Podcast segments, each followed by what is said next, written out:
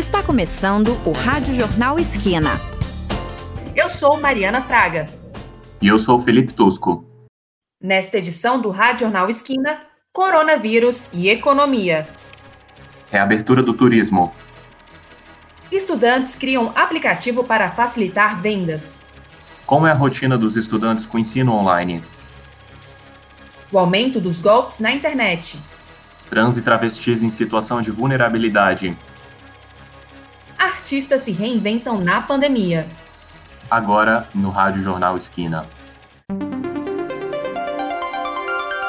De acordo com as últimas pesquisas, o Distrito Federal se encontra na 11ª posição entre as unidades da federação, seguindo o isolamento social. Reportagem do Felipe Tusco. E apesar da pandemia, muitas pessoas continuam indo para as ruas e geram aglomerações. A estudante Eduarda Neves discorda do comportamento da própria família. O irmão fez uma festa nos últimos dias com alguns amigos e ninguém estava se protegendo. Mas eu sei que dentro de casa aqui, depois que eles chegaram, ninguém estava usando nada. Eles ficaram andando na sala, na cozinha. Foram pro quarto do meu irmão também, pro quarto da minha mãe. Cumprimentaram ela com um abraço, um beijinho. O professor de História Frederico Tomé explica um pouco mais desse cenário e como essas pessoas afetam as outras. Na quarentena, há aquelas que uh, precisam sair de casa, precisam trabalhar, há aquelas que fazem parte né, das atividades essenciais, Uh, e, e, por isso né, não para conter a contaminação. Agora, há aquelas pessoas que, enfim, estão fazendo festas, estão fazendo reuniões, é, que se encontram, ou seja na rua, ou seja em bares, ou seja é, em casas de amigos, enfim, é, e essas pessoas realmente demonstram uma incapacidade e uma insensibilidade frente ao coletivo. O historiador analisa que, sem a preocupação com o todo da sociedade, o problema tende a durar um tempo maior. De Brasília para o Rádio Jornal Esquina, Felipe Tusco. Estudantes desenvolvem site para ajudar comerciantes autônomos no Distrito Federal durante a pandemia. A reportagem é de Mariana Fraga. Um grupo de seis estudantes desenvolveu um site para ajudar autônomos do Distrito Federal a impulsionarem os negócios durante a pandemia. A ideia é diminuir o impacto financeiro provocado pela dificuldade nas vendas. Marina Dourado cursa administração e é uma das idealizadoras do projeto. A estudante já vendeu bolo no pote na rua para ajudar a faculdade. Com isso, Marina e as colegas de sala criaram um site chamado Compre e Ajude para colocar vendedores e clientes em contato. Então a gente pensou numa solução que seria criar uma plataforma como uma vitrine virtual para as pessoas divulgarem os seus negócios, produtos, serviços e outras pessoas pudessem ver isso com esse apelo social de comprar e ajudar um comerciante e a gente criou o site. A plataforma também divulga os comerciantes no Instagram. As estudantes fazem assessoramento digital das redes sociais dos comerciantes que aderiram à plataforma, além de oferecerem dicas de negócios e de como melhorar o atendimento online. Pedro Galler tem uma loja de roupa em São Sebastião. Com a suspensão do comércio, ele teve dificuldades de aderir às vendas dos produtos na internet por falta de informação. A gente de portas fechadas, a gente estava meio desamparado e desinformado. Né? A gente precisava de um auxílio para poder é, desenvolver, criar e, se apresentar no mercado online e foi por a, a, auxílio dessa plataforma que a gente tem conseguido. Ingrid Fonseca não tem loja física e costumava vender roupas de crianças de casa em casa. Para continuar as vendas, mesmo em momento de pandemia, ela também decidiu disponibilizar os produtos na plataforma das estudantes. Em uma semana, Ingrid afirma que lucrou o dobro do que recebeu no mês de abril porque a média era 17 no mês. E aí, depois que ela apresentou o projeto, começou a fazer as propagandas para mim, e aí eu consegui fechar 40 pedidos em uma semana. Os interessados em divulgar os produtos na plataforma podem participar de graça. No Distrito Federal, os autônomos ainda não foram incluídos na reabertura do comércio, mas o grupo garante que, mesmo quando eles estiverem liberados para voltar a vender nas ruas, de Brasília para o Rádio Jornal Esquina, Mariana Fraga. Pesquisa aponta Brasília como um dos destinos turísticos mais procurados para 2021. A reportagem é de Lucas Neiva. A pesquisa do portal Mercado de Eventos, em parceria com a Cap Amazon, foi realizada com 400 agentes de viagem ao redor do país e aponta uma retomada do turismo na capital a partir de setembro deste ano. Uma outra pesquisa, realizada pelo portal Kayak, aponta um aumento de 120% nas buscas pela cidade ao longo de 2020 e indica Brasília como uma das cidades mais procuradas entre os destinos nacionais. De acordo com a especialista Bárbara Rezende, cofundadora do portal voo.com.br, Brasília se destaca nas buscas por destinos turísticos, principalmente para atender as demandas por lazer e cultura, além de referência em saúde, segurança e sustentabilidade. Mas para o presidente do Sindicato Patronal dos Hotéis, Restaurantes e Bares, Jael Antônio Silva, a retomada do turismo só será possível com a reabertura dos restaurantes na capital. Isso, a partir do momento que a gente vai funcionar, a gente naturalmente, gradativamente, volta, vamos dizer assim, a pujança da gastronomia do Distrito Federal. Então, isso também é um atrativo para melhorar o desempenho do turismo como um todo. A fala é de Jael Antônio Silva, presidente do Sindicato Patronal dos Hotéis, Restaurantes e Bares. A secretária de Turismo do Distrito Federal, Vanessa Mendonça, afirma que a capital está preparada para receber turistas do país inteiro após a pandemia e que todas as medidas já estão sendo implementadas para garantir que esse retorno à atividade seja feito em segurança. De Brasília para o Rádio Jornal Esquina, Lucas Neiva. As indicações de conta corrente ou poupança para depósito dos créditos referentes ao programa Nota Legal vão se encerrar em 30 de junho. Os contribuintes cadastrados com pelo menos R$ 25 de saldo devem acessar o site www.notalegal.df.gov.br para realizar o registro dos dados bancários. A conta indicada precisa ser no nome do CPF cadastrado no programa, porque não serão transferidos valores para contas de terceiros. Mesmo quem tem bens registrados no Distrito Federal e teve os créditos do Nota Legal convertidos em desconto no IPTU ou no IPVA, também pode fazer o registro da conta bancária para resgate do restante do saldo disponível. Confira agora como e por que manter a rotina de sono durante a quarentena. Reportagem de Ana Clara Vendanho. O isolamento social gera ansiedade, incertezas e exige adaptações na rotina. Esses fatores afetam diretamente o sono e podem causar insônia. Os principais motivos da perda de sono são as mudanças das atividades do dia a dia, uma perspectiva de futuro imprecisa, além da instabilidade no emprego e nas relações pessoais. De acordo com a psiquiatra e especialista em sono Ana Paula Faber, o momento atual é de muito estresse, o que aumenta a ansiedade, um dos principais fatores de perturbação de sono. Medo em relação à doença, se a pessoa vai adoecer ou não. Tem pessoas que estão adoecendo ou que tiveram seus parentes né, adoecidos, tem gente que está internado. Tem os profissionais né, que estão ali lidando diretamente na linha de frente. Então, são muitos, muitos estresses que nós estamos passando nesse momento. E tudo que gera estresse facilita para aumentar o nível de ansiedade. E aumentando o nível de ansiedade, se essa pessoa não tiver uma capacidade de adaptação ou que o nível de estresse foi grande demais, isso vai impactar diretamente no sono. É muito importante ter uma boa noite de sono para o funcionamento correto do corpo. De acordo com a especialista, o sono não é a ausência de atividade cerebral, mas sim um período cíclico e necessário para manter o equilíbrio físico e da mente. A indisciplina e a estimulação excessiva do cérebro também são uma das principais razões para o desenvolvimento de insônia. A estudante e redatora de blog Maraiane Castro conta que não tem uma noite de sono reparadora desde o início do confinamento. O meu dia a dia, desde que meu sono desregulou, tem sido uma loucura, porque eu literalmente troquei o dia pela noite. Tem dia que eu tô acordando 6 horas da tarde e só aí eu já perdi meu dia inteiro e a vida continua rolando. Eu continuo tendo que trabalhar, eu continuo tendo que estudar. A vida não para, mas aos poucos eu vou me parando por causa desse mecanismo. Para evitar os distúrbios de sono durante a quarentena, é preciso se exercitar frequentemente em casa, possuir horários regulares de sono e de alimentação, falar com familiares mesmo por ligação de vídeo e tentar manter atividades prazerosas na sua rotina diária. De Brasília para o Rádio Jornal Esquina, Ana Clara Vendanho. A Secretaria de Saúde do Distrito Federal criou uma comissão para coordenar e monitorar os hospitais temporários enquanto durar a pandemia. A medida, publicada no Diário Oficial do Distrito Federal na última terça-feira, tem como objetivo trazer mais organização e dar mais transparência nos processos que envolvem o combate ao coronavírus na capital. Dentre as atribuições previstas para a comissão, que será formada por gestores da pasta, estão a avaliação da taxa de ocupação dos leitos próprios e contratados para tratamento da Covid-19 e definição dos critérios de estrutura e gestão dos serviços. Até o momento, a secretaria tem quatro hospitais temporários, sendo um deles o hospital de campanha instalado no estádio Mané Garrincha. E no próximo bloco, golpes na internet aumentam durante a pandemia. A gente volta já. Você está ouvindo o Rádio Jornal Esquina. Estamos de volta com o Rádio Jornal Esquina. Como medida de combate à Covid-19, as aulas foram suspensas no Distrito Federal. Professores e estudantes tiveram que se adaptar a uma nova rotina. O ensino deixou de ser presencial para ser online.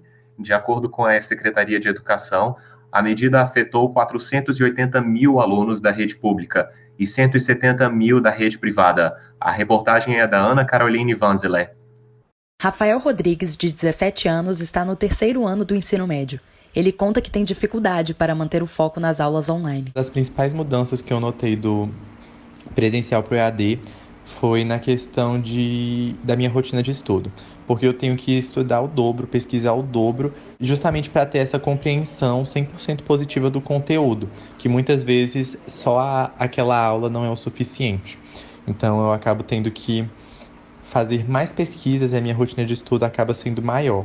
Hoje em dia eu, eu, estudo o dobro do tempo que eu estudava no presencial. O professor de línguas Ian Reis reforça que o foco nessa etapa do ensino à distância realmente tem sido um grande obstáculo. Eu penso que a maior dificuldade para o aluno é conseguir manter esse foco, entendeu? Abrir o computador e realmente para a sua sala de aula acessar seus conteúdos e ter um tempo de estudo produtivo. Para o professor, é produzir um material que a gente não está acostumado a produzir, porque é muito diferente um material presencial de um material online. Então é um desafio para a gente encontrar é, formas de disponibilizar a mesma qualidade de uma aula presencial para uma aula online. O professor Ian Reis explica que uma rotina pode ajudar nesse processo. Já que as aulas presenciais ocupavam um certo período, o estudante deve destinar uma parte do dia para estudar. Ao meu ver, uma das coisas que ajudaria muito é se os alunos tivessem uma rotina. Então, por exemplo, se sua aula regular, né, presencial, era de 7 às 11, tenta tirar realmente um tempo entre esse horário para você sentar e estudar como se fosse uma aula presencial. Então, assim, realmente reservar um tempo na sua rotina para estar presente e estudando e realmente tentando tirar o máximo do que está disponível. A Secretaria de Educação planeja o retorno das aulas de forma gradual, de acordo com a evolução da pandemia. Ainda assim, mesmo após a volta, o ensino online deve continuar mesclado com o presencial, para evitar aglomerações nas salas de aula. De Brasília, para o Rádio Jornal Esquina, Ana Caroline Vanzeler. A versão digital do Enem ainda causa insegurança entre os vestibulandos. A reportagem é de Ana Luísa Duarte. Devido à pandemia do coronavírus, o Ministério da Saúde apresentou aos candidatos a possibilidade de fazer o Enem de forma remota. A decisão, porém, não agradou muitos estudantes. É o caso de Fernanda Lago, que irá realizar o exame pela sétima vez.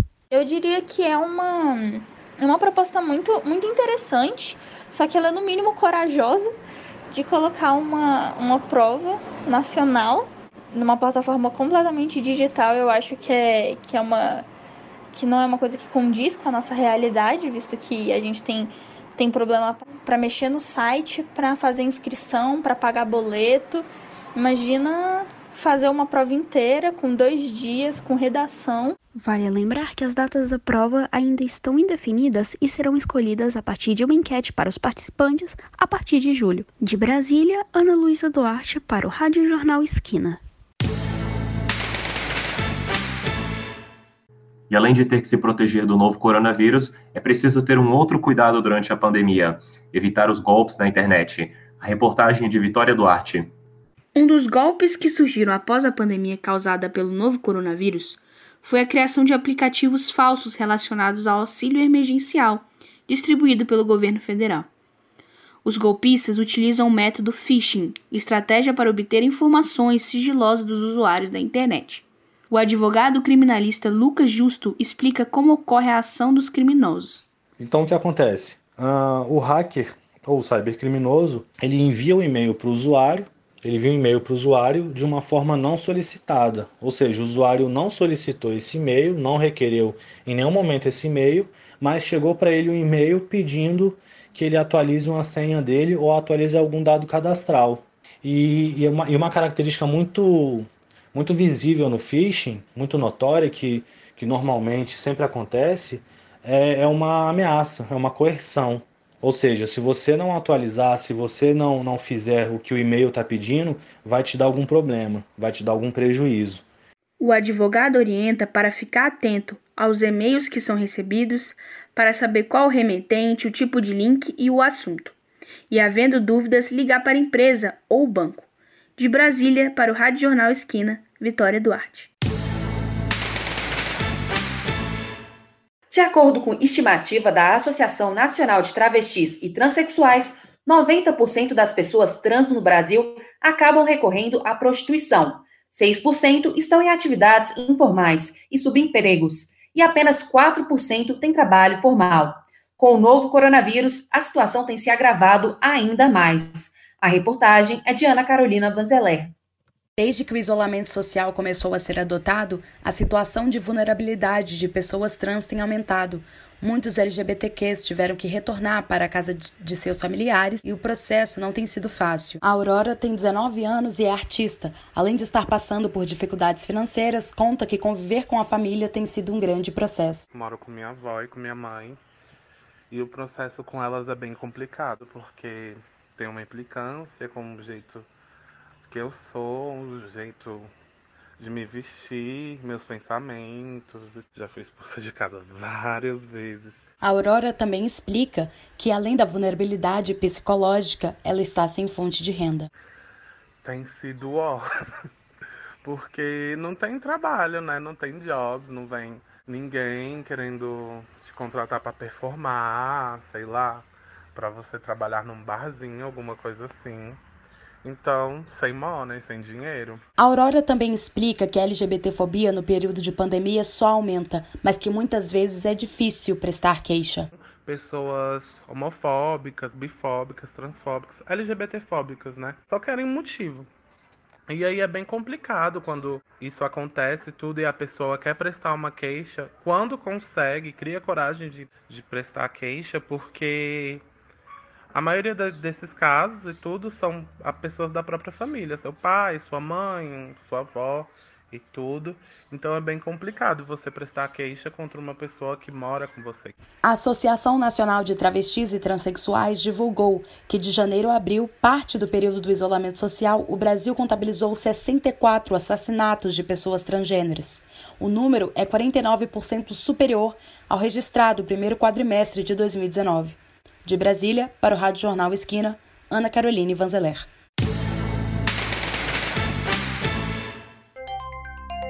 Previsão do tempo.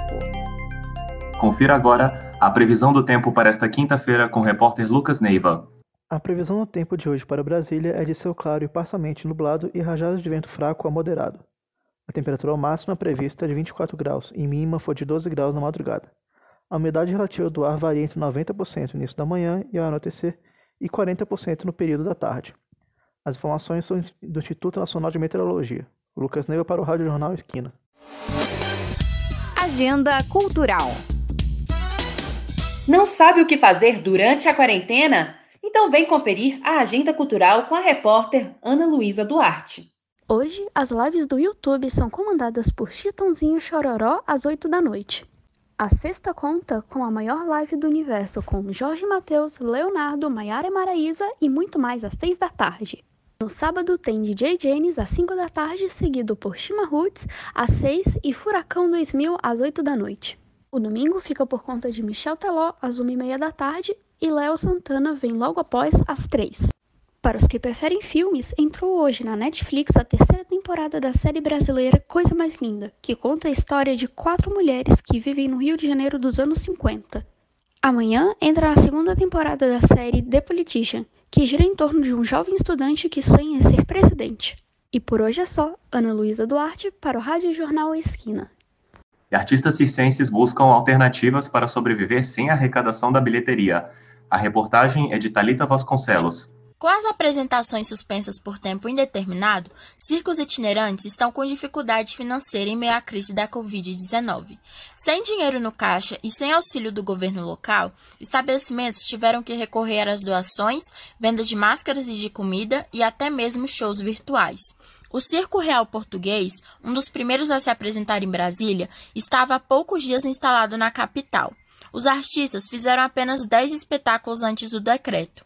A acrobata Juliana Portugal faz parte da quarta geração da família do circo e conta que para eles foi uma grande surpresa a suspensão das atividades circenses.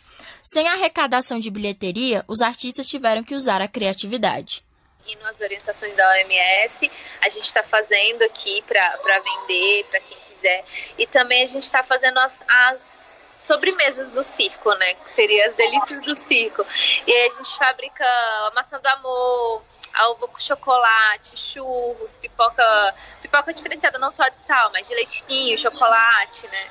Pipocas diferentes. E a gente está fazendo tipo drive-thru. A pessoa passa, pega ou a gente entrega na casa por delivery. Enquanto o picadeiro permanece fechado, o público pode matar a saudade do espetáculo assistindo às lives do circo pelo YouTube. E para saber mais informações sobre as transmissões ou sobre as vendas, é só entrar em contato com o estabelecimento pelo Instagram. De Brasília, para o Rádio Jornal Esquina, Talita Vasconcelos. O Rádio Jornal Esquina fica por aqui. Produção: Ana Caroline Vanzeler Edição: Vitória Duarte. Trabalhos técnicos: Paulo Lucas. Apresentação: Mariana Fraga. E Felipe Tusco. Até mais. Você ouviu o Rádio Jornal Esquina.